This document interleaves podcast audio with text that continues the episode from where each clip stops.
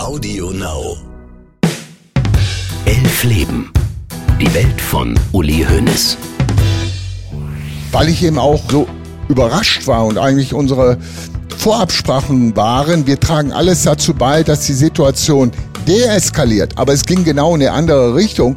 War ich natürlich auch in einigen Situationen äh, sehr wütend. Christoph Daum hatte von einem Flipchart das Papier unterm Arm und das ist in ihm rausgerutscht, ist auf den Boden gefallen und ich sehe hinter jedem Bayern-Spieler war ein Totenkopf angekreuzt. Vielleicht bin ich da in einigen Situationen auch nicht energisch genug eingeschritten und habe gesagt, halt, stopp, bis hierher und nicht weiter. Aber damals war ich dazu nicht in der Lage. Heute sehe ich das etwas selbstkritischer. Obwohl Uli Hoeneß die Revolution im deutschen Fußball nicht nur prophezeit, sondern auch anschiebt, ist er so umstritten wie selten zuvor. Nicht nur von außen, sondern auch innerhalb des Vereins. Wie reagiert er darauf? Und was hat er zu meinem zweiten Fax zu sagen? Heute bei Elf Leben. Mein Name ist Max Jakob Ost.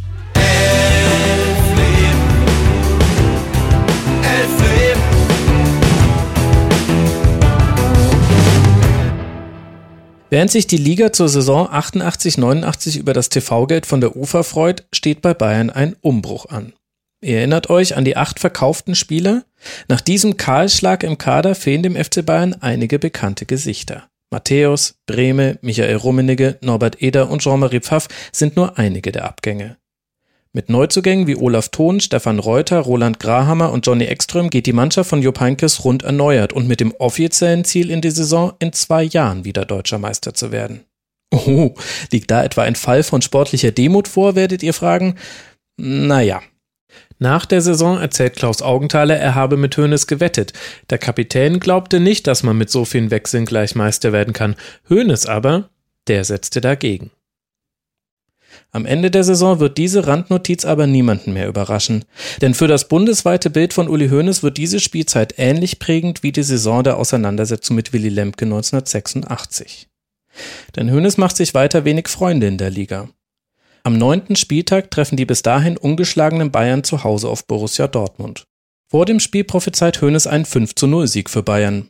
Den Zeitungsausschnitt mit seiner Prognose, den nutzen die Dortmunder als Motivation. Vor dem Spiel klebt er innen an der Kabinentür, nachdem es 1 zu 1 ausgegangen ist, klebt er außen. Und wenig später setzt Hoeneß noch einen drauf. Weil gegen Mannschaften aus dem Tabellenkeller das Stadion oft gähnend leer ist, überlegt er öffentlich, den Besuchern des Heimspiels gegen die Stuttgarter Kickers ihr Eintrittsgeld zurückzuzahlen, wenn Bayern nicht mindestens mit drei Toren Unterschied gewinnt. Wie die Kickers das finden, könnt ihr euch ja denken. Aber Uli Hoeneß, der verteidigt seine Idee auch einige Monate später noch. Der Vorschlag wurde hier bei Bayern abgelehnt. Was Kickers drei Tage später geboten hat, war eine Katastrophe. Die andere Möglichkeit ist, solche Vereine dürfen nicht mehr in der Bundesliga spielen. Ich kann jeden verstehen, der zu so einem Spiel nicht hingeht.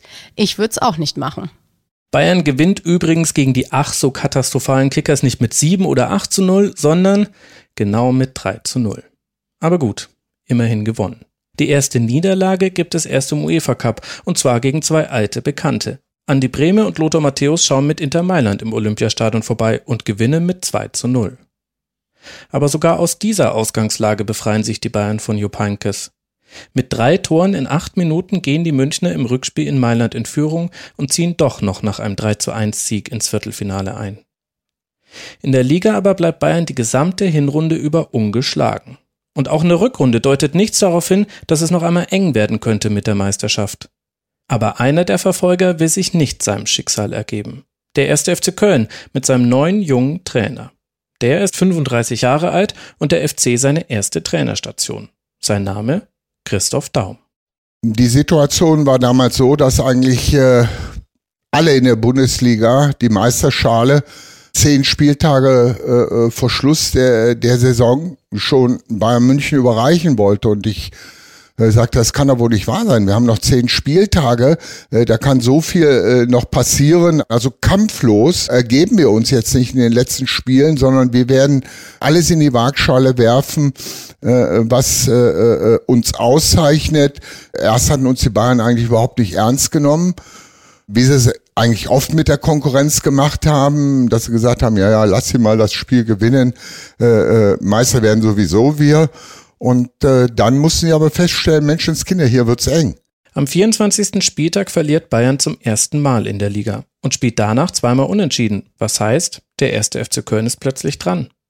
Und weil Bayern auch im DFB-Pokal gegen Karlsruhe und im Halbfinale des UEFA Cups am SSC Neapel mit einem überragenden Diego Maradona scheitert, gibt es für die Münchner nur noch diesen einen Titel zu gewinnen. Was nicht für weniger Sprüche aus Köln in Richtung Süden sorgt. Begleitet von eifrig berichtenden Medien schaukelt sich im Frühjahr 1989 etwas hoch.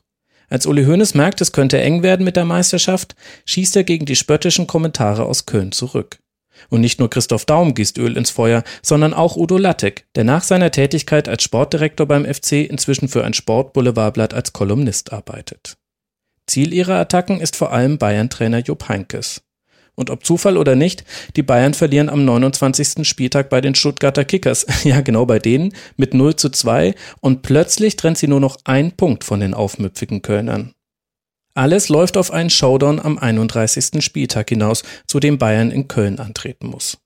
Ähnlich wie drei Jahre zuvor mit Werder Bremen. Aber diesmal ist der eigentliche Höhepunkt nicht das sportliche Kräftemessen auf dem Fußballfeld, sondern sein mediales Vorspiel. Ja, nun sind wir also mittendrin. Vier Wochen sind es noch bis zur Meisterschaftsfeier. Im aktuellen Sportstudio des ZDF begrüßt Moderator Bernd Heller die vier Kontrahenten. Daum, Heinkes, Lattek und Hoeneß. Das lief dann alles auf einen legendären Sportstudio-Auftritt hinaus, ähm, vor dem sportlichen Duell zwischen äh, Köln und Bayern. Aber schon eine Woche vorher saßen sie mit Uli Hoeneß in einer Fernsehveranstaltung, und zwar beim Bayerischen Rundfunk. Erzählen Sie mir doch mal, wie es dazu gekommen ist.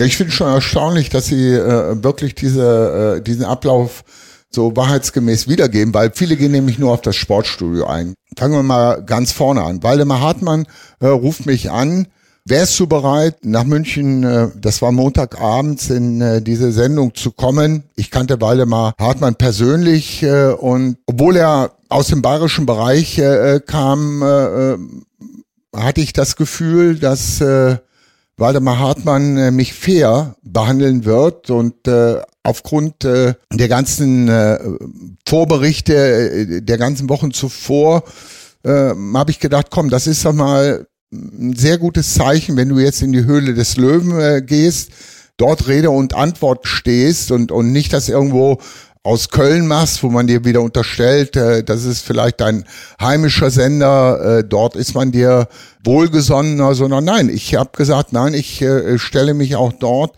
äh, in der Höhle des äh, Löwen äh, äh, den Fragen und äh, habe dann äh, Walter Hartmann zugesagt. Eigentlich sollte Jupp Heynckes zweiter Studiogast sein, sagt mir Christoph Daum, aber der kommt nicht, sondern an seiner Stelle Uli Hoeneß. Es kam dort auch dann zu einer sehr lebhaften Debatte, wo ich als Punktsieger herausgegangen bin. Das hat natürlich äh, äh, Uli auch äh, schon in einer gewissen Art und Weise äh, gewurmt, dass er eben dort äh, äh nicht äh, mit seinen Argumenten äh, überzeugen konnte. Und wir sind nach der Sendung dann in die Kneipe von Waldemar Hartmann gegangen, und dann haben wir von 11 Uhr bis 4 Uhr morgens äh, dort gesessen. Dabei war noch äh, ein Journalist Hildebrand, der ist leider jetzt verstorben. Und dort haben wir wirklich viele Dinge ausdiskutiert, was ich gesagt habe, was ich nicht gesagt habe. Ich habe sogar dort den äh, Uli Hoeneß klar mitgeteilt, gegen den Journalisten Richard Golz gehe ich vor mit äh, äh, allen rechtlichen Mitteln. Ich habe nie eine wirklich diffamierende Äußerung über Jupp Heynckes gemacht, wie äh, das in der Welt am Sonntag geschrieben worden ist. Und Uli hat sich alles aufgeschrieben und wir hatten ein super Gespräch, äh, was hinterher sogar so ausgeht, äh, dass Waldemar äh, Hartmann und auch der Hildebrand sagte, sie haben äh, Uli Hoeneß zutiefst mit äh, äh, ihrer Person überzeugt. Das war ein sehr, sehr gutes Gespräch. Ich ging auch mit einem guten äh, Gefühl aus diesem Gespräch raus, dass ich viele Missverständnisse, die sicherlich aufgrund der medialen Berichterstattung sich ergeben hatte, aus meiner Sicht heraus aufklären konnte, mich für einige Dinge auch entschuldigt habe, hm. wo ich übers Ziel hinausgeschossen bin, weil ich dann auch gesagt habe, das werde ich auch gegenüber äh, Jupp Heynckes machen. Ja, okay, Shake Hand und wir hatten eine gute Begegnung, äh, wo ich sagen äh, muss, für mich war jetzt im Vorfeld mhm. äh, dieses Duells bei uns in Köln gegen Bayern München alles gesagt. Tja, aber alles gesagt war dann wohl doch noch nicht, zumindest aus Sicht der anderen Beteiligten. Wenig später bekommt Christoph Daum einen Anruf, aber diesmal von Bernd Heller. Ich habe äh, den Herrn Heller gesagt, ich war beim äh, Bayerischen Rundfunk. Es ist alles gesagt im Vorfeld zu diesem Spiel. Ich nehme an äh, kein Gespräch mehr teil.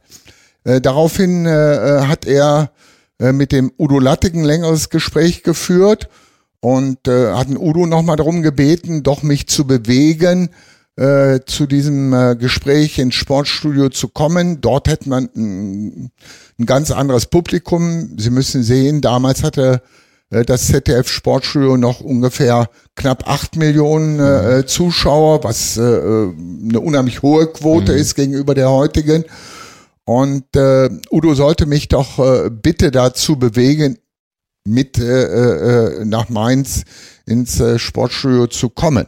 Herr Heller stellt es heute so dar, als hätte mich angerufen.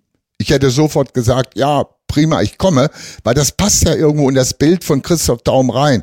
Äh, der, der, der Mediengeile, äh, äh der sich sofort äh, äh, präsentieren äh, will. Und dieses Vorurteil hat er natürlich immer wieder in seinen ganzen Darstellungen gezogen. Es kommt also noch einmal zu einer TV-Debatte zwischen Hoeneß und Daum. Und diesmal sitzen auch Udo Lattek und Jupp Heynckes mit dabei. Wenige Tage später spielen die beiden Mannschaften gegeneinander. Und wie bei zwei Boxern, die sich schon beim Wiegen die Sprüche um die Ohren hauen, als würde schon gekämpft, startet auch diese Diskussion.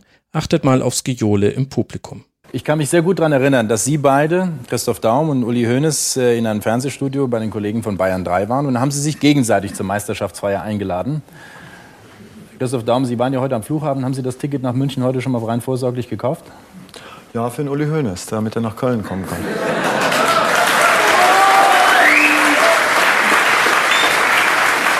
Aber Uli. geh mal davon aus, dass du das Ticket nicht für den 17. Juni gebucht hast, denn da werden wir ein großes Fest in München machen.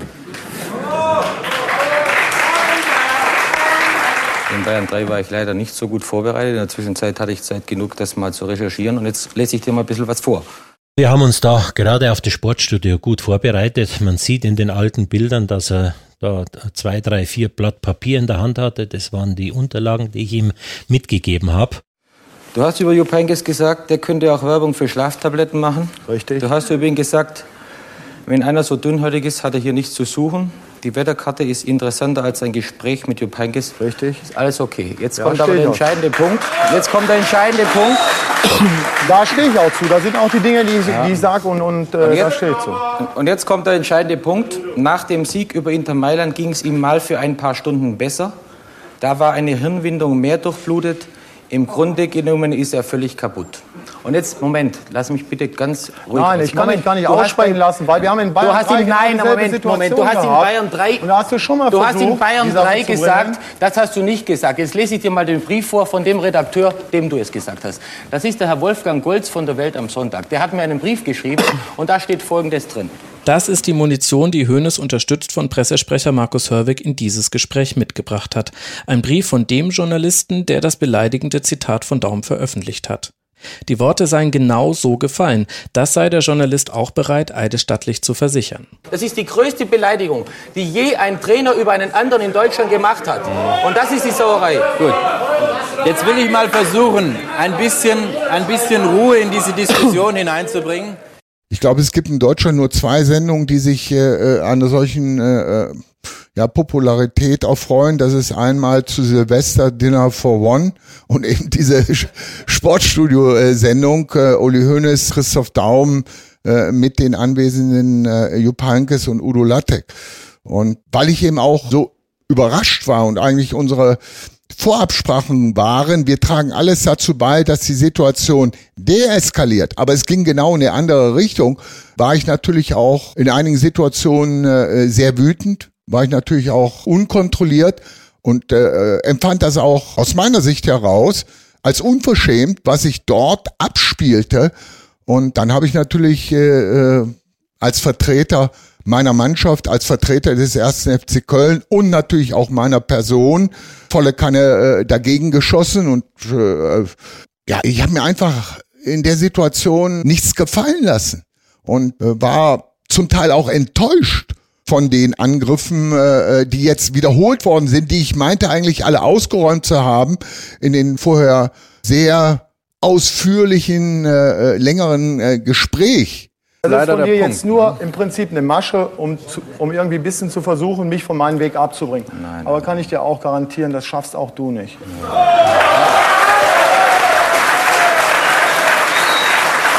Ich versuche. Ich, ich werde das auch gar nicht versuchen, weil am nächsten Donnerstag ist dein Weg zu Ende. Und, und äh,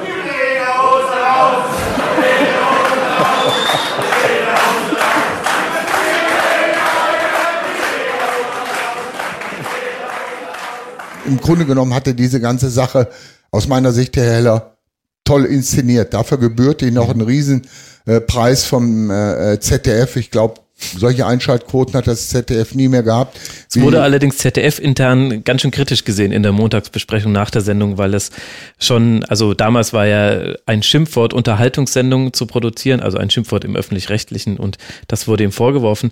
Ich glaube, man sollte auch da ein bisschen die Ausgewogenheit äh, jetzt wie mal du. langsam ich reinkriegen. glaube, du, So wie du du überschätzt dich hier maßlos. Du musst doch mal da oben schauen. das ist ein Ball über dir, das um, ist kein da, um das zu erreichen, was,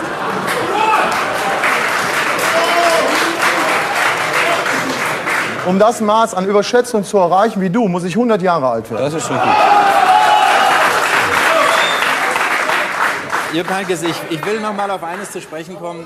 Wie war es denn dann, als die Kameras wieder aus waren? Sofort ist äh, äh, jedes Ging es wieder Land- auseinander? Total. Sofort gab es kein Wort äh, äh, der Versöhnung, der Annäherung oder dergleichen mehr, sondern ich würde eher sagen, am Ende der Sendung war die Atmosphäre noch äh, äh, explosiver. Ja, es hat sich eigentlich da aus meiner Sicht heraus so eine Art Eiszeit äh, mit Uli Hoeneß und Bayern München ergeben. Uli Hoeneß hat sich unheimlich weit aus dem Fenster gelehnt, aber er hat letztendlich recht äh, behalten. Ja. Und ich kann mich noch gut an diesen grünen Donnerstag erschienen. Christoph Daum kam ja jetzt bildlich gesprochen mit Schaum vor Mund in dieses Stadion. Wir waren in Köln und waren schon in der Kabine und ich habe gesehen, wie die Kölner dann aus dem Bus ausstiegen und in ihre Kabine gingen und Christoph Daum hatte von einem Flipchart das Papier unterm Arm und das ist in ihm rausgerutscht, ist auf den Boden gefallen und ich sehe hinter jedem Bayern-Spieler war ein Totenkopf angekreuzt. Also das war das Heißmachen von Christoph Daum. Ich weiß nicht, was dann noch mündlich mit dazu kam, aber das war wieder dieser Punkt, wo man gesagt hat, ja, zu wissen, wann ist Schluss mit Druck aufbauen und wann ist nicht Schluss.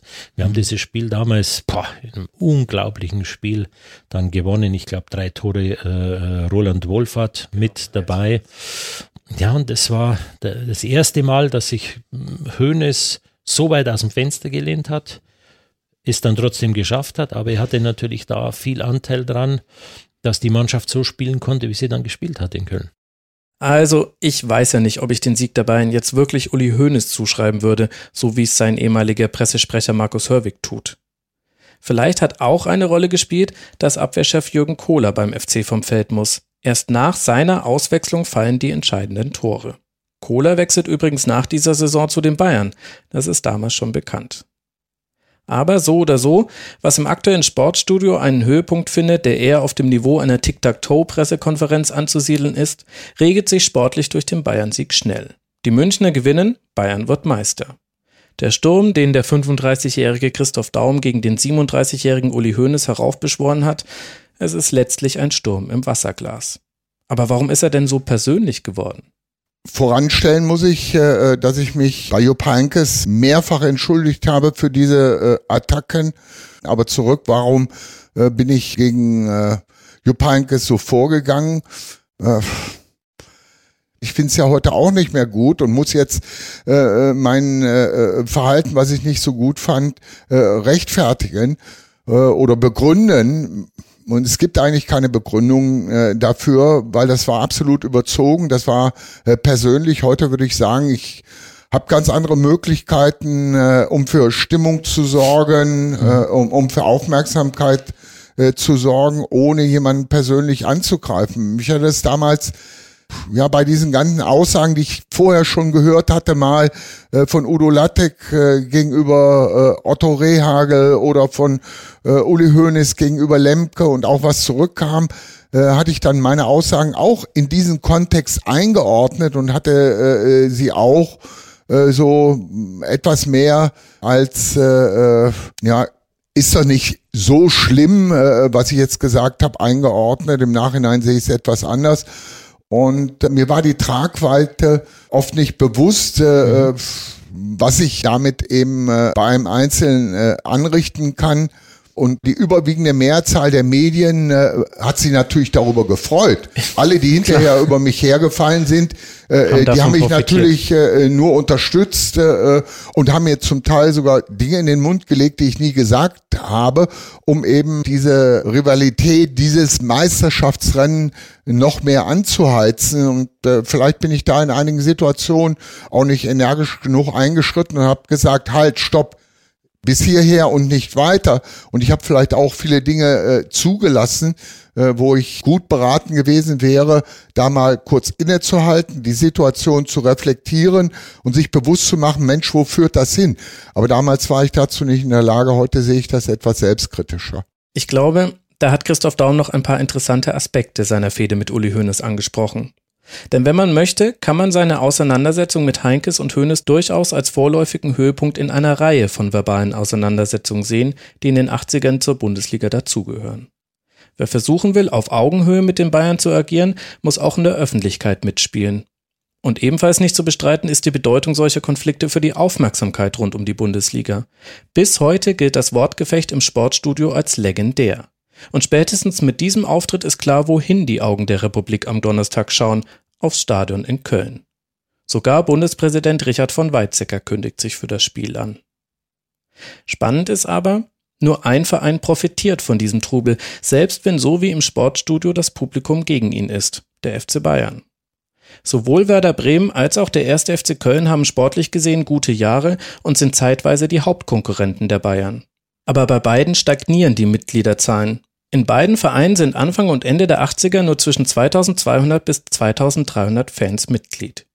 Die Bayern dagegen verdoppeln ihre Mitgliederzahl fast von 6800 auf 13.000. Was nicht nur ein Indikator für ihre Beliebtheit ist, sondern damals auch eine nicht zu vernachlässigende Einnahmequelle.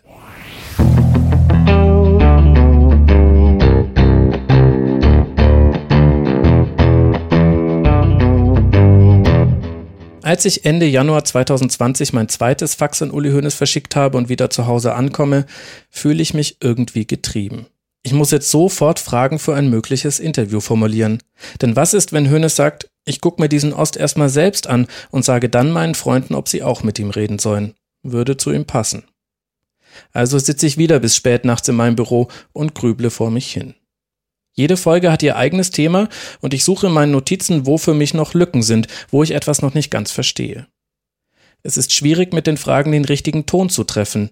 Wenn Uli Hoeneß in Plauderlaune ist, dann braucht es im Grunde vor allem Stichwörter und ich muss versuchen, dass er mir auch neue Anekdoten erzählt und nicht nur die, die ich schon kenne. Sollte er mir aber zurückhaltend begegnen, dann braucht es eine ganz andere Art von Fragen. Ich habe das Gefühl, dass ich dann schon mit der Fragestellung zeigen muss, wie ernst ich das Interview nehme und wie tief ich mich eingearbeitet habe.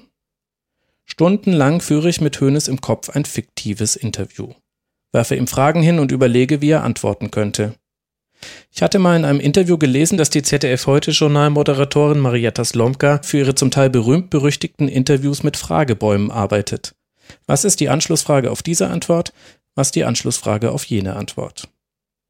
Erst versuche ich das auch zu machen, aber dann fasse ich einen Entschluss, der exakt in die andere Richtung geht.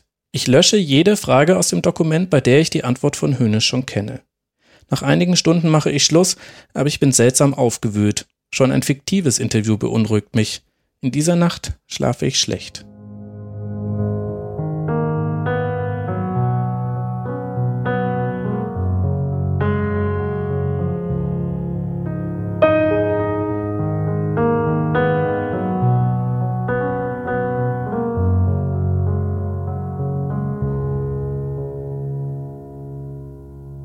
Ob auch Uli Hoeneß im Jahr 1989 manchmal schlecht geschlafen hat? Ich könnte es mir sogar vorstellen, denn er musste sich nicht nur bei der Konfrontation mit Christoph Daum weit aus dem Fenster lehnen, wie Markus Hörwig gesagt hat. Denn im Jahr 1989 hat Bayern nicht nur mit anderen Konflikte, sondern auch mit sich selbst. Das Tischtuch zwischen Bayern-Präsident Fritz Scherer und dem 37 Jahre alten Hönes wirft schon länger kleinere Falten. Vordergründe geht es um Transferfragen, zum Beispiel eine Verpflichtung von Bernd Schuster, aber dahinter steht vermutlich ein größerer Konflikt. Wer hat beim FC Bayern das Sagen? Nach außen hin ist Uli Hoeneß der starke Mann. Wichtige Entscheidungen müssen aber in größerer Runde getroffen werden. Und hier sind sich Scherer und Hoeneß wohl nicht immer einig. Im Frühjahr 1989 erlebt diese Uneinigkeit einen vorläufigen Höhepunkt. Es geht um die Frage, wer neuer Trikotsponsor bei den Bayern werden soll. Hoeneß favorisiert den Automobilhersteller Opel, hinter dem mit General Motors ein internationales Unternehmen steht. Dieser internationale Hintergrund passt gut zu den Plänen von Hoeneß, auch mit Blick auf die WM, die 1994 in den USA stattfinden wird. Und davon erhoffen sich so manche Vereine ein Fußballboom. Fritz Scherer und Schatzmeister Kurt Hegerich haben aber einen anderen Favoriten und mit dem leitet Hegerich hinter dem Rücken von Hoeneß Verhandlungen ein. Es geht um die Münchner Brauerei Paulaner, also eine ganz andere Art von Unternehmen. Und jetzt passiert etwas, das man in alle Richtungen interpretieren kann. Deshalb erzähle ich euch erstmal den Sachverhalt, so wie ihn der Spiegel später zusammengetragen hat. Im April 1989 ist Uli Hoeneß zu Gast in der Redaktion vom Kölner Express, vergisst dort aber seinen Aktenkoffer. Zwar verbietet der Büroleiter seinen Mitarbeitern den Koffer zu öffnen, aber ein Journalist schaut doch hinein und findet eine Kündigung von Hoeneß, adressiert an Fritz Scherer. Außerdem ein Schreiben, in dem Hoeneß mitteilt, in Zukunft als Berater für die Hälfte aller Bayern-Spieler und viele andere Bundesligaspieler tätig sein zu wollen. Zwar wird der Journalist laut Spiegel suspendiert und Hoeneß informiert, aber die Info von der Kündigung sickert durch. Schon bald heißt es in einer anderen Zeitung, Hoeneß hat gekündigt. Natürlich prasseln jetzt auf Hoeneß und die anderen Beteiligten viele Fragen ein.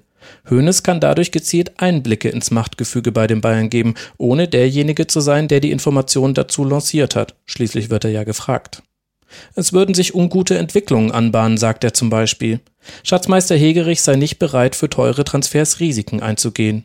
Und dass der Grund für sein Kündigungsschreiben eben die Verhandlungen mit Paulaner seien. In der Sache versuchen zwar alle Beteiligten zu relativieren, das sei nur eine Änderungskündigung gewesen, heißt es zum Beispiel, aber klein ist die Aufregung nicht. Wenige Wochen später stellt Bayern dann seinen neuen Sponsor vor. Und es ist, ratet mal genau, Opel. Mit einem Vertrag, der den Münchnern jährlich 5 Millionen Mark einbringt, mal wieder mit großem Abstand Ligaspitze. Hoeneß nennt den Abschluss ein, Zitat, elementares Stück in der Geschichte des Vereins. Ach so, und natürlich stünde jetzt nichts mehr im Wege, Manager beim FC Bayern zu bleiben. Kann man das glauben, dass Hoeneß seine Kündigung mit sich herumträgt und dann in einer Zeitungsredaktion vergisst? Oder soll das wirklich nur eine Änderungskündigung gewesen sein, die für Außenstehende aber anders aussah? Tja, das muss jeder für sich entscheiden. Im Ergebnis aber bleibt, Hoeneß bekommt wieder seinen Willen, aber unter Einsatz von allem, was er in die Waagschale werfen kann. Nicht nur bei Daum, auch in diesem Fall werden die Bandagen, mit denen er kämpft, gefühlt etwas härter.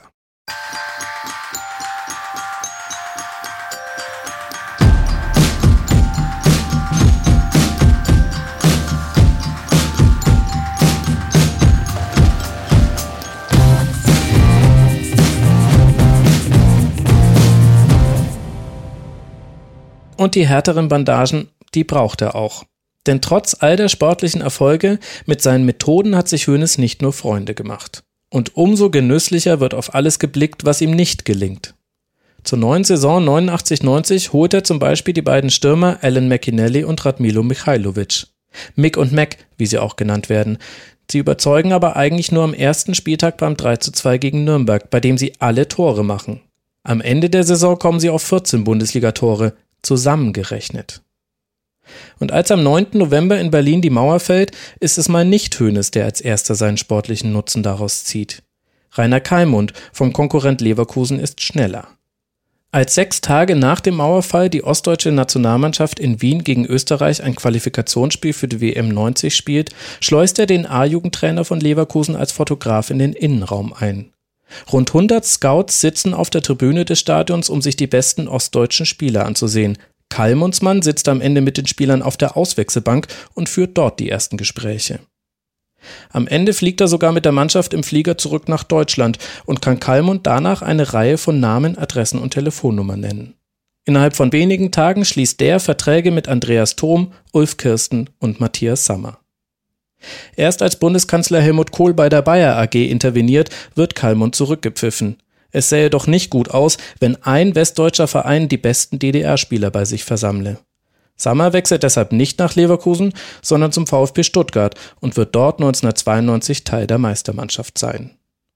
Aber Uli Hoeneß und der FC Bayern, die verzichten auf schnelle Transfers von DDR-Spielern. Und das, obwohl sie in der Pole Position sitzen. Nach dem Mauerfall wenden sich mit Alfons Saupe und Bert Kiesling, Präsident und Manager von Dynamo Dresden, direkt an Hoeneß. Sie erhoffen sich Tipps für die Transformation von Dynamo zu einem Bundesligaverein. Und sie haben auch ein verlockendes Angebot in der Tasche. Matthias Sammer und Ulf Kirsten sollen im Paket für sieben Millionen Mark zu den Bayern kommen. Dresden außerdem Anlaufstelle für Spieler werden, die es bei Bayern noch nicht in die erste Mannschaft geschafft haben. Hoeneß ist begeistert, aber an der Skepsis von Jupp Heynckes scheitert die Abmachung.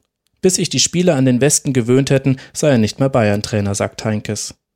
Hoeneß bleibt Dynamo Dresden zwar verbunden und gibt ihnen auch einen Mustervertrag mit, der Grundlage für alle Spielerverträge bei Dynamo wird, zwei der besten ostdeutschen Spieler gehen ihm aber durch die Lappen. Im Nachhinein ein Fehler, sagt einer, der es wissen muss, Rainer Kallmund. Also ich glaube, da äh, hat der Uli nicht rechtzeitig reagiert, die Situation nicht richtig eingeschätzt. Wir waren effektiv schneller. Wir wären ja auch im Zweikampf mit Bayern München vermutlich zweiter Sieger geworden. Aber warum auch immer, ein Tom Kirsten Sommer hätte ja auch den Bayern gut zu Gesicht gestanden. Es ging ja auch für mich nicht darum, den Osten leer zu kaufen, wird aufkolportiert wurde. Es ging darum, Qualität zu verpflichten. Das haben wir damals mit den Jungs geschafft. Zwar profitiert auch Bayern von der Wende, denn viele DDR-Bürger pilgern ins Stadion zum bekanntesten westdeutschen Club. Nach der Posse um Majer und dem wenig wirkungsvollen Transfer von Mark Hughes muss sich Hoeneß aber zunehmend für seine Einkaufspolitik verteidigen. So beginnt ein Artikel in der SZ vom März 1990. Wer kennt die Namen? Wer macht sich die Mühe, sie noch zu zählen? Wie Meeressand fast sind die Stürmer an den Trainingsplatz des FC Bayern an der Säbener Straße gespült worden in den vergangenen Jahren. Aber welcher ist nicht postwendend wieder weggedriftet, ohne Spuren zu hinterlassen? Zwar wird Bayern auch in dieser Saison erneut vor dem ersten FC Köln Meister, international kommt man aber wieder an einem italienischen Verein nicht vorbei. Diesmal scheitert Bayern am AC Mailand, wenn auch knapp nach Verlängerung im Rückspiel. Die Niederlage steht aber symbolisch für eine Kräfteverschiebung im europäischen Fußball.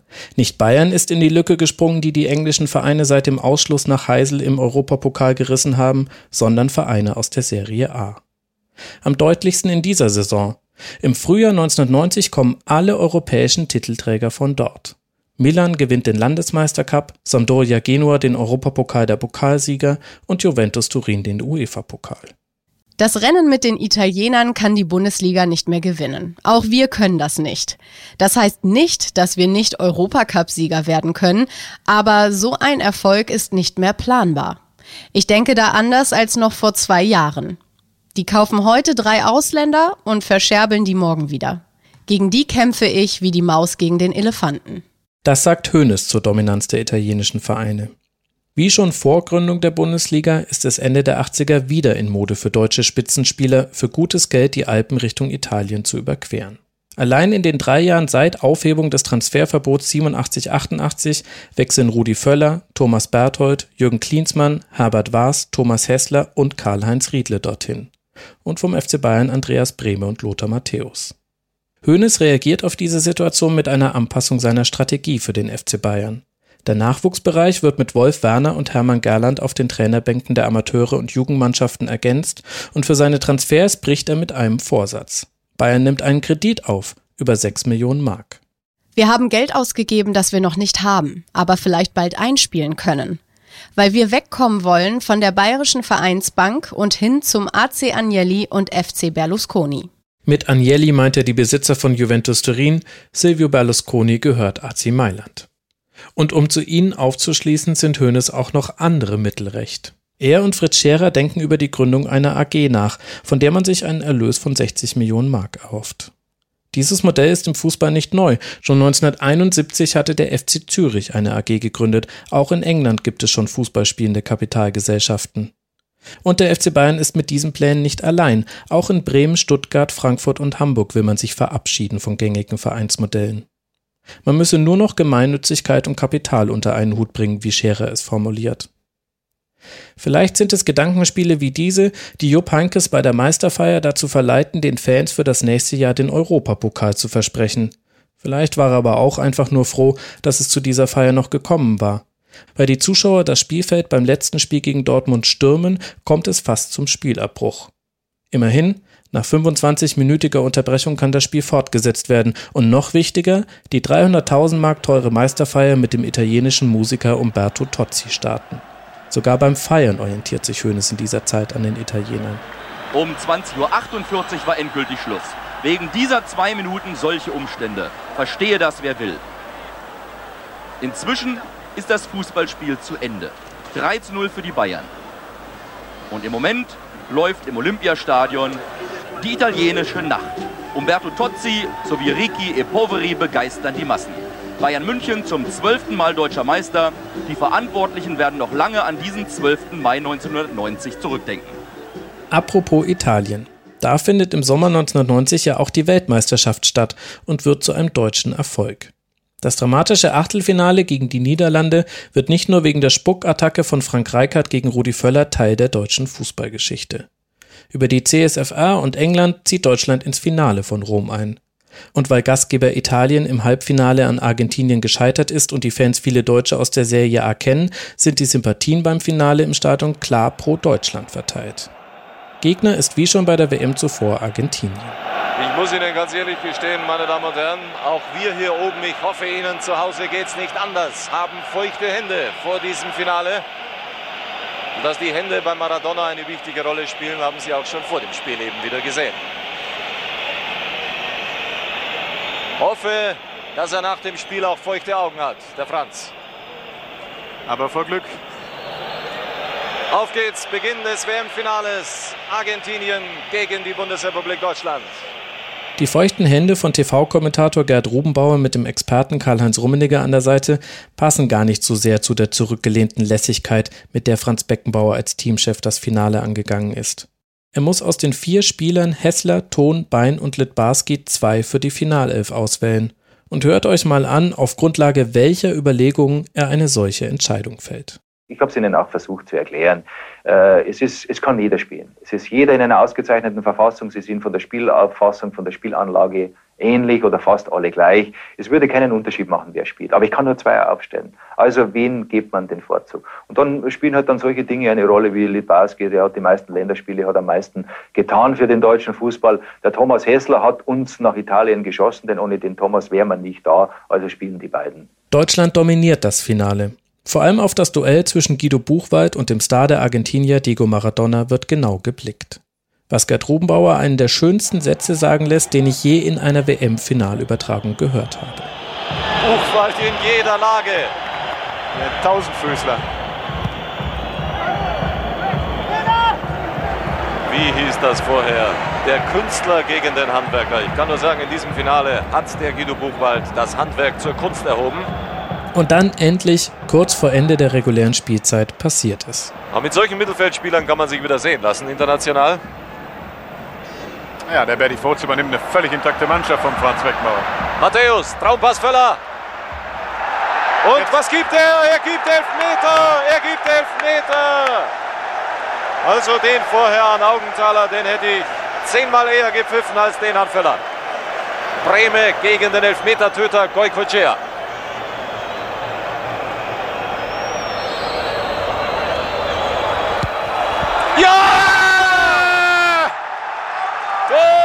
Deutschland 1 zu 0 durch Andreas Brehme. Alles wie gehabt. Mit rechts, flach ins linke Eck. Goikoechea wusste alles.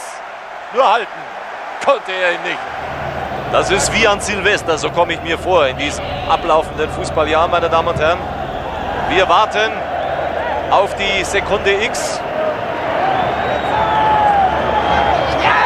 Jawohl! Aus Das Spiel ist aus. Deutschland ist vollkommen zurecht nach einer erstklassigen Vorstellung. Fußball-Weltmeister 1990. Der Kaiser hat die Krone, die deutsche Mannschaft den Pokal und wir hatten Spaß an diesem deutschen Team. Vom Weltmeistertitel geht vor allem ein Bild um die Welt. Wahrscheinlich auch, weil es so gut das Gefühl dieser Zeit transportiert. Die deutsche Wiedervereinigung ist in vollem Gange, der Kalte Krieg bewegt sich auf sein Ende zu, es ist ein Aufatmen zu spüren. Und in Rom wandelt Kosmopolit Franz Beckenbauer nach dem WM-Sieg entrückt vom Rest des Stadions über den Rasen. Ich weiß es nicht mehr. Ich weiß nur, dass ich mich irgendwie auf dem Platz befunden habe. Das war alles so weit weg, obwohl es ein unheimlicher Jubel war und, und äh, eine laute Atmosphäre war. Und ich war plötzlich auf dem, auf dem Platz. Ich habe auch äh, gemerkt, dass ich mich bewege. Aber ich hatte so das Gefühl, es zieht mich jemand, es drängt mich einer, es schiebt mich einer. Aber was ich an dieser, in dieser Zeit gedacht habe, ich weiß es nicht. Ich bin, ich bin dann plötzlich wieder zu mir gekommen. Da kam ein Verantwortlicher, äh, den ich kannte von AS Rom. Und der, der fasste mich dann am Arm und dann war ich plötzlich wieder da und habe das dann alles wieder wahrgenommen. Ich hab, wahrscheinlich habe ich geträumt. Geträumt wird auch in der Bundesliga von goldenen Zeiten. Die Bundesliga stehe nach dem WM-Titel vor dem größten Boom ihrer Geschichte, sagt zum Beispiel Kaiserslauterns Präsident Norbert Thienes. Und auch Willy Lemke findet, der Sieg in Italien sei Gold wert. Es stimmt auch. Die neuen Dimensionen, in die Bayern mit dem Sponsor Opel vorgedrungen ist, die eröffnen sich jetzt auch dem Rest der Liga. Um 25 Prozent steigen die Sponsoreneinnahmen der Vereine vor der ersten Saison nach der Weltmeisterschaft. Es kommt sogar noch besser. Während der Saison bietet Sat1 500 Millionen D-Mark für die Übertragungsrechte der Liga für fünf Jahre. Aktuell bekommen die Vereine insgesamt 50 Millionen pro Saison, jetzt winken 100 Millionen jährlich. Wie Hoeneß das Angebot findet? Viel zu niedrig. Es sei eine, Zitat, Katastrophe. Kritisiert wird er für diese Aussage unter anderem von Willy Lemke, der ihm vorwirft, das Image der Bundesliga zu pflegen, nachdem sie geldgierig und vermessen sei was Hoeneß sich natürlich nicht gefallen lässt. Der Willy Lemke ist einer der größten Opportunisten. Er ist der Erste, der nachher die Hand aufhält. Nur die Prügel, die lässt er gerne den Hönes einstecken, das Geld steckt er dann ein. Man kann ihn nicht ernst nehmen. Aber die goldenen Zeiten, sie scheinen wirklich zu kommen. Und das aber auch in einem anderen Bereich. Schon wenige Monate nach dem WM-Titel arbeitet der DFB mit Premiere am Einstieg des Pay-TV in den Fußball. Im neuen Sender, der ab Februar 1991 auf Sendung geht und erstmal eine Partie des Spieltags live überträgt, schließen sich auch Teilhaber zusammen, die auf anderen Feldern miteinander konkurrieren. Die Ufer von Bertelsmann ist mit 37,5 Prozent beteiligt, Leo Kirch über den Teleclub mit 25 Prozent. Die verbleibenden 37,5 Prozent gehören Canal Plus, das in Frankreich ein Pay-TV-System hochgezogen hat, das große Gewinne abwirft und als Vorbild für den deutschen Versuch im Bezahlfernsehen gilt. Die Vision von Uli Hoeneß, auch den Fernsehzuschauer zur Kasse zu bitten, sie wird Realität.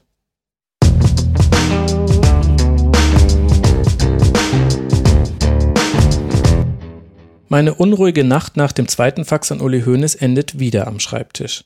Welche Fragen würde ich ihm stellen, wenn er mich jetzt gleich zu sich an den Tegernsee ruft? Ich bin unzufrieden mit meinen Ideen, genervt von meiner fehlenden Kreativität. Irgendwann gebe ich auf, hab eh schon genügend Fragen für ein paar Stunden Interview. Ich erledige ein paar Dinge im Haushalt und laufe zum Bäcker. Mit einer Tüte in jeder Hand komme ich zurück, da unterbricht der Podcast, den ich gerade via Headset höre, für einen Anruf. Ich klemme mir eine der Tüten unter den Arm und fummle das Handy aus meiner Hosentasche. Unbekannte Nummer. Oh shit. Ausgerechnet jetzt? Ich gehe ran. Von der ersten Sekunde an ist dieses Gespräch ganz anders als mein erstes mit Uli Hoeneß. Schon bei der Begrüßung ist er viel lauter und aufgeregter. Danke, dass Sie wieder so schnell zurückgerufen haben, sage ich und beschleunige meine Schritte. Nur noch ein paar Meter und ich kann zu Hause mit ihm in Ruhe sprechen und nicht mit knisternden Tüten unter dem Arm auf der Straße. Aber noch bevor ich meinen Schlüssel aus der Tasche gezogen habe, hat Uli Hoeneß mir abgesagt. Es wird kein Interview geben. Ich stehe etwas perplex vor der Haustür, denn Hoeneß hält jetzt einen dieser Monologe, von denen ich schon so viel gehört habe über die Biografien, die bisher über ihn erschienen sind, dass in jeder einzelnen Unwahrheiten stünden, dass er nur deshalb nicht dagegen vorgehe, weil er denen keine Aufmerksamkeit schenken wollen würde, dass die suggerieren würden, die hätten mit ihm für ihr Buch zusammengearbeitet und das aber falsch sei. Er redet und redet. Wenigstens kann ich, während er spricht, jetzt leise die Haustür aufsperren und diese blöden Tüten aus der Hand legen. Als ich gerade meine Jacke ausziehe, zitiert Hönes aus meinem Fax an ihn.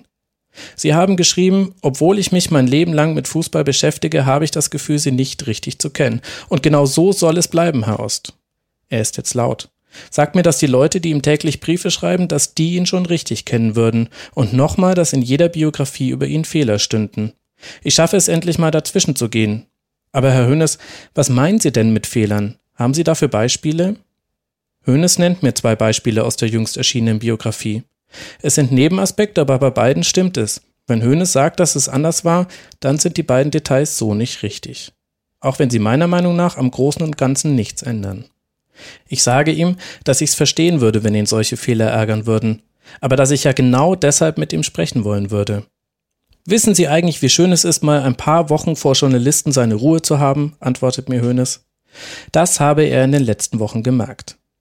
Genau, jetzt sind wieder die Journalisten schuld, denke ich mir, aber da holt er nochmal aus. Ich habe gar nicht das Recht, über ihn zu berichten. Er habe kein öffentliches Amt mehr und deshalb wäre es ihm am liebsten, ich würde das Projekt ganz lassen. Hat er das jetzt echt gesagt? Für einen kurzen Moment schweigen wir beide. Nee, Herr Hönes, aus der Nummer komme ich nicht mehr raus. Und ich will auch nicht aus ihr raus. Wenn ich ganz ehrlich bin, finde ich es albern, dass er mir das Projekt mit solchen Argumenten ausreden will. Ich erkläre ihm, dass er immer noch eine Person des öffentlichen Lebens sei. Hönes sagt, er habe da einen anderen Standpunkt. Und dann sagt er ungefähr in diesem Wortlaut, Herr Ost, ich möchte Sie warnen. Meine Anwälte wissen jetzt Bescheid, dass da was kommt. Ich werde das nicht hören, aber die, und die freuen sich jetzt schon, wenn da auch nur ein Fehler drin ist. Für mich fühlt sich das gar nicht so sehr als Drohung an, ist ja sein gutes Recht. Vielleicht bin ich deshalb locker genug, mit einem Vergleich zu antworten. Tja, dann ist aus dem Berg, den ich mit dem Podcast erklimmen will, wohl gerade ein journalistischer Mount Everest geworden. Ja, und wissen Sie, Herr Ost, der Mount Everest steht ja in Nepal und da gibt's auch mal einen Schneesturm. Und der Schneesturm, das bin ich. An dieser Stelle lacht seine Frau im Hintergrund. Moment mal, hört Susi Hoeneß auch mit? Aber Herr Hoeneß, sage ich, deshalb besteigt man den Mount Everest ja nicht alleine, sondern mit einem Sherpa. Und ich hatte einfach gehofft, dass Sie mein Sherpa werden, Herr Hoeneß. Ich fand's lustig. Am anderen Ende der Leitung lacht keiner, auch Susi Hoeneß nicht. Kurz darauf endet das Gespräch. Auch wenn Uli Hoeneß etwas lauter zwischendurch war, fand ich die Atmosphäre des Telefonats sehr gut. Ich hatte das Gefühl, wir haben einen Draht zueinander. Aber der Inhalt? Puh. Direkt nach dem Auflegen stürze ich ins Büro und starte eine Aufnahme. Das muss ich jetzt erstmal sacken lassen.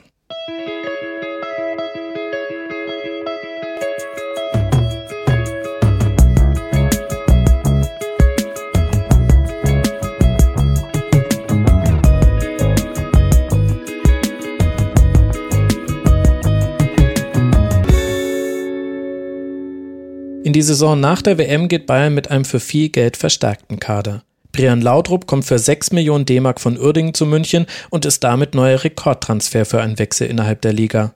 Und auch Stefan Ettenberg von Borussia Mönchengladbach und Michael Starnkopf vom Karlsruher SC schlüpfen nicht für kleines Geld ins Trikot des FC Bayern. Insgesamt investiert Hoeneß in diesem Transfersommer über 13 Millionen D-Mark. Geld, das nicht nur für den Sport gut ist. Mit Sternkopf verpflichtet Hoeneß seinen ersten echten Teenie-Schwarm. Hoeneß stört das nicht, im Gegenteil. Er wolle ihn zum, Zitat, Agassi der Bundesliga machen, sagt Hoeneß und bezieht sich auf den beliebten Tennisspieler mit damals noch ähnlich langen Haaren wie Starnkopf. Die Saison 1990-91 ist die, für die der euphorische Jupp Heynckes bei der Meisterfeier den Fans den Europapokal versprochen hat. Gut, dass es nicht der DFB-Pokal war, denn den kann Bayern schon nach der ersten Runde nicht mehr holen. Die 0 zu 1 Niederlage beim FV 09 Weinheim ist eine Sensation und Omen für eine unruhige Saison.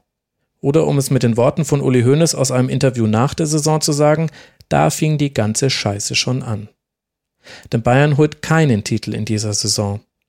In der Liga verlieren die Münchner auswärts bei den härtesten Konkurrenten der letzten Jahre Köln und Bremen. Und in der Rückrunde dann auch beim ersten FC Kaiserslautern, der im Vorjahr noch auf dem zwölften Platz der Tabelle gelandet war. Mit dem Sieg über die Bayern liegen die Lauterer jetzt aber plötzlich vor den Bayern auf Platz 1. Das Spiel auf dem Betzenberg ist der Auftakt für eine Serie von acht Pflichtspielen, in dem Bayern nur einmal gewinnt und auch aus dem Europapokal der Landesmeister fliegt. Nach einem 1 zu 2 im Hinspiel zu Hause gegen Roter Stern Belgrad liegt Bayern auch im Rückspiel mit 0 zu 1 zurück. Die Stimmung im Stadion ist aufgeheizt, denn vielleicht geht es bei der Frage, ob Roter Stern ins Finale einzieht, um mehr als nur Fußball. Im Publikum steht auch der damals 13-jährige Sascha Stanisic. In seinem Buch Herkunft schreibt der heute in Hamburg lebende Autor so über das Spiel. Was für eine Mannschaft. So eine wird auf dem Balkan nie wieder möglich sein. Nach dem Zerfall Jugoslawiens entstanden in jedem neuen Staat neue Ligen mit schwächeren Teams. Die besten Spieler wechseln heute jung ins Ausland. Die Bayern glichen Mitte der zweiten Halbzeit aus. Ein Augenthaler Freistoß, der Ball rutschte Stojanovic unter den Händen durch. Belodedic, der rumänische Vorstopper, serbische Minderheit, tröstete seinen Kapitän auf dem Boden. Vater, dieser selten laute Mann, brüllte, beschwerte sich, fluchte, und ich imitierte das. Ich imitierte Vaters Wut. Ich weiß gar nicht, was mit meiner eigenen Wut los war. Vielleicht fehlte sie, weil alle um mich herum so viel davon hatten. Vielleicht, weil ich wusste, es würde alles gut gehen. Und gerade als ich das Vater mitteilen wollte, es wird alles gut, gingen die Bayern in Führung. Vater sackte in sich zusammen. Ziemlich genau ein Jahr später fragte er mich besonnen, welche Gegenstände mir so wichtig sind, dass ich ohne sie nicht sein kann auf einer womöglich langen Reise. Mit der langen Reise meinte er die Flucht aus unserer besetzten Heimatstadt, wo betrunkene Soldaten ihre Lieder sangen, als feuerten sie eine Mannschaft an. Mein rot-weißer Schal fiel mir als erstes ein. Ich wusste, es gab Wichtigeres, nahm ihn trotzdem mit. Vater sagte, mach dir keine Sorgen, es wird alles gut. Wäre es beim 1 zu 2 geblieben, hätte es Verlängerung gegeben. Vielleicht hätten die Bayern dann die besseren Beine und Ideen gehabt, um es ins Finale zu schaffen. Vielleicht wäre dann überhaupt alles anders gekommen. Der Krieg nicht nach Bosnien, ich nicht zu diesem Text. Das 2 zu 2 habe ich nicht gesehen. Zu diesem Zeitpunkt, es lief die 90. Minute, standen alle. Das ganze Stadion stand, vielleicht stand sogar das ganze Land ein letztes Mal gemeinsam hinter einer Sache. Konnte den entscheidenden Angriff bis zu dem Moment verfolgen, als der Ball von Augenthaler abgefälscht seine Torreise antrat. Dann aber bewegten sich die Männer vor uns, neben uns, die ganze Tribüne bewegte sich nach rechts, nach oben. Ich wurde gedrückt, verlor kurz das Gleichgewicht und den Ball aus den Augen. U sredinu.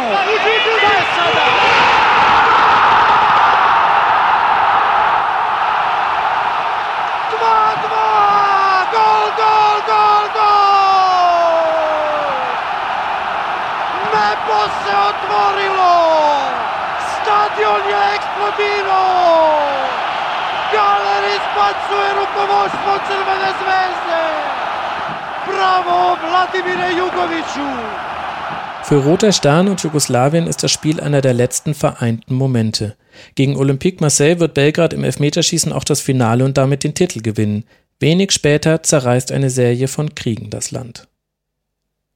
Für Bayern ist das Spiel vorläufiger Höhepunkt einer verkorksten Rückrunde. Auch in der Liga klappt es nicht mit der Aufholjagd. Und das, obwohl Uli Hoeneß alle Register zieht.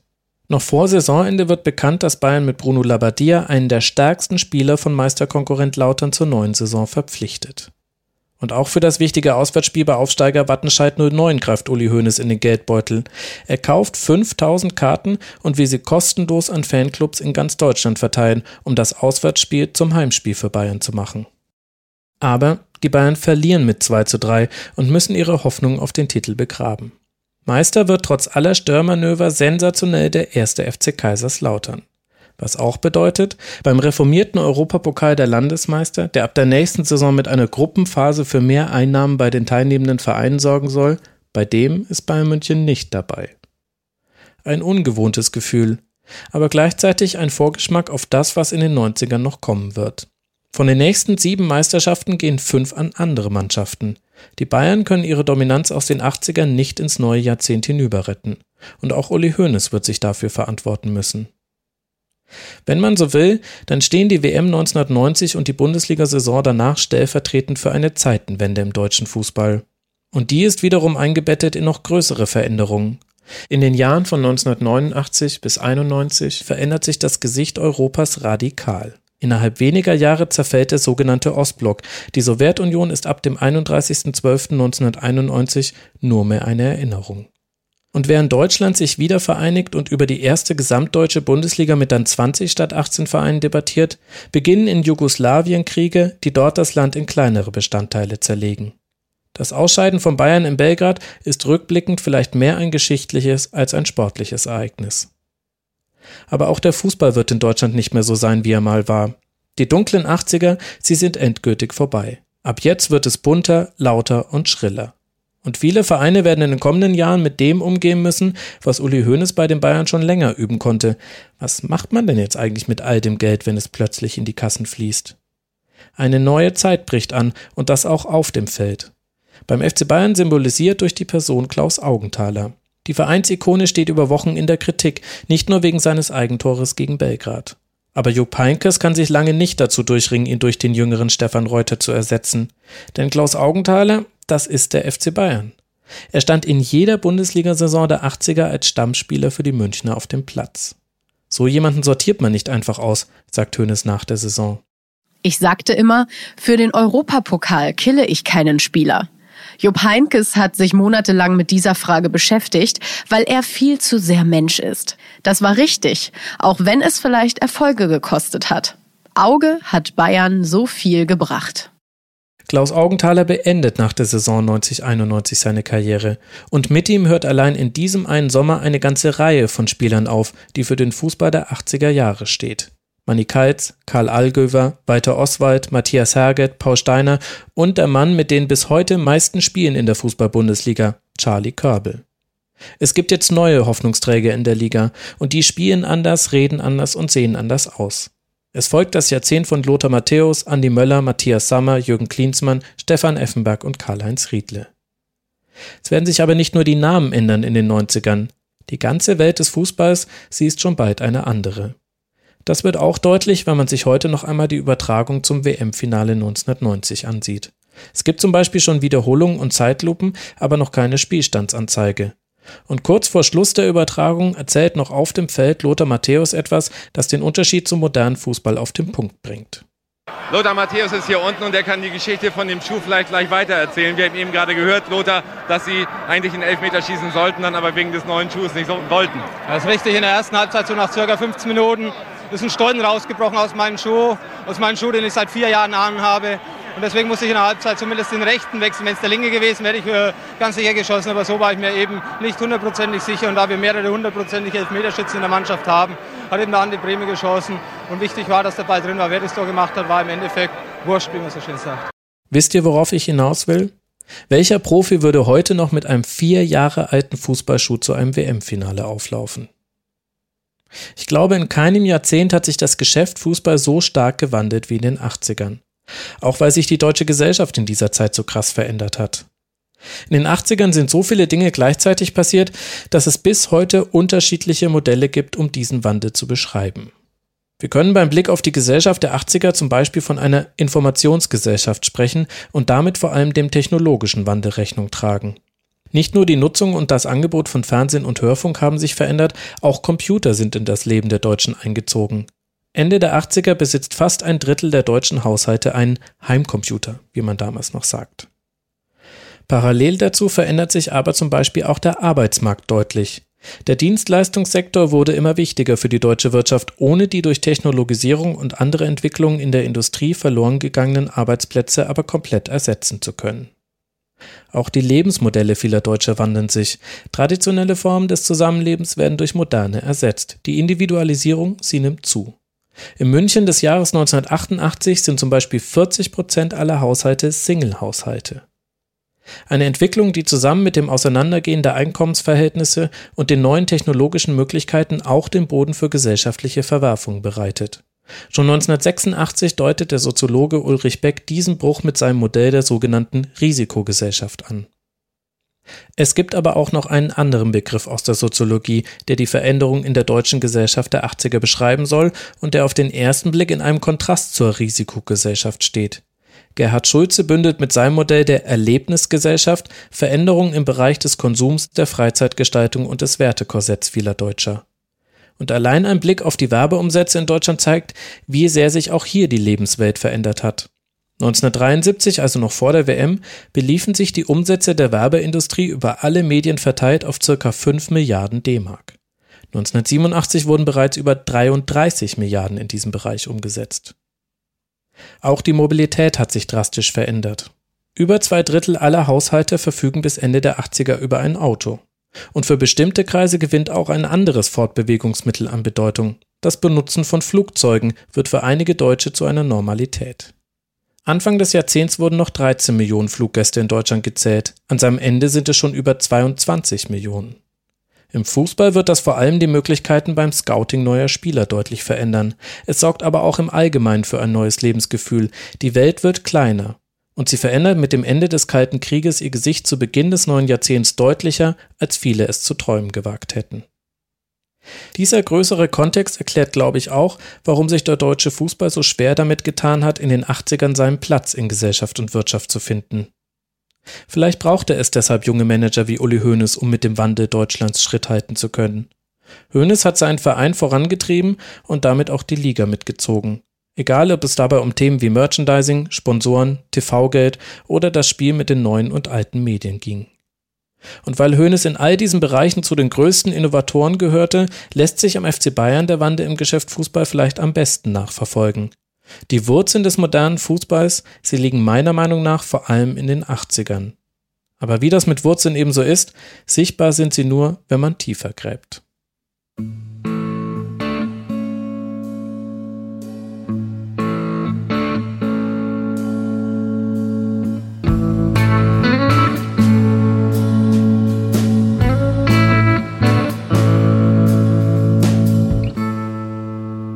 Direkt nach dem Telefonat mit Uli Hoeneß starte ich im Büro eine Aufzeichnung. Sie soll ein Gedächtnisprotokoll vom Anruf sein. Ich will sie dann gleich an Stefan und Ruben schicken. Doch irgendetwas passiert, während ich das Telefonat Revue passieren lasse. Während ich mit Uli Hoeneß gesprochen habe, war ich ziemlich locker, habe ja sogar Witze gemacht.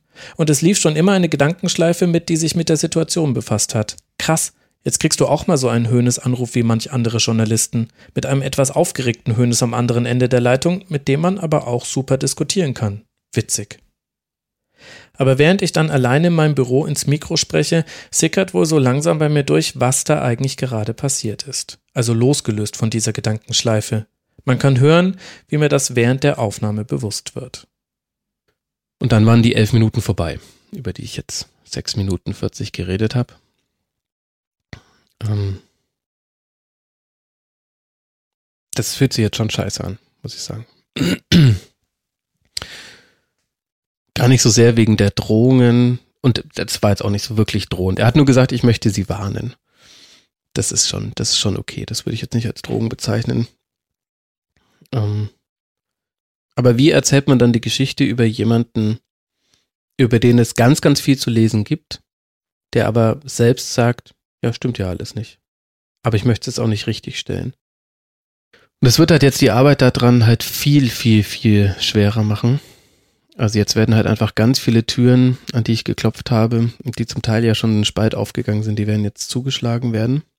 Wird wahrscheinlich viel mehr arbeiten müssen mit Dingen, die er woanders gesagt hat. Das ist echt schade jetzt. Nimmt einem auch so ein bisschen den Bock. Muss ich sagen. Ja, jetzt die letzten Gestern Nacht und heute Morgen war alles, was ich gemacht habe, über mehrere Stunden hinweg mir Fragen zu überlegen, die ich ihm stellen würde. Und das war jetzt schon für die Katz, denn diese Fragen werden jetzt nicht beantwortet werden. Shit, ey. Immerhin hat er mich nicht angerufen, als ich die Klos geputzt habe. Das war das, was ich vorm Bäcker gemacht habe. Das wäre die einzige Steigerungsform noch gewesen. Zudem jetzt hier irgendwie vom Bäcker zurückkommen und irgendwie Haustür aufsperren und mein Nachbar grüßt mich noch und ich höre ihn aber nicht, weil ich die Bluetooth-Kopfhörer auf habe und mit Uli Hoeneß telefoniere. Oh Gott, war jetzt schon wieder eine skurrile Situation. Und in der Stunde hole ich die Kids ab. Gut. Machen wir mal einen Deckel drauf. Tja, so war das im Januar 2020. Die Arbeit an Elf Leben ist für mich echt eine Achterbahnfahrt und gerade steht der Wagen im Tal. Aber zum Glück sitze ich nicht allein in ihm. Ruben reagiert als erster auf meine Nachricht. Uiuiui, das ist aber eine dunkle Stimmung am Ende. Lass uns später telefonieren. Stefan schreibt kurz darauf nur das. Bin in einer Viertelstunde erreichbar. Wie wir nach dem Anruf weitergemacht haben, das erzähle ich euch dann in der nächsten Folge von Elf Leben. Und auch, warum sich das Telefonat mit Hönes letztlich weniger auf das Projekt auswirken wird, als ein anderes Problem, auf das wir gerade zusteuern und dessen Auswirkungen auch ihr alle schon zu spüren bekommen habt. Der deutsche Fußball wird dann in eine neue Zeit starten. Aber ist es wirklich eine goldene? Anfang der 90er steht nicht nur das im Schnelldurchlauf technologisierte und kapitalisierte Deutschland mit der Wiedervereinigung vor einer Belastungsprobe für alle Beteiligten, sondern auch bald Uli Hoeneß und der FC Bayern. Vielleicht war in der Rückschau dann doch die ein oder andere Entwicklung zu schnell gegangen ist. Er wird in dieser Zeit einen der größten Fehler seiner Karriere begehen, wie er heute sagt. Wie es dazu kommt, auch das erzähle ich euch in der nächsten Episode.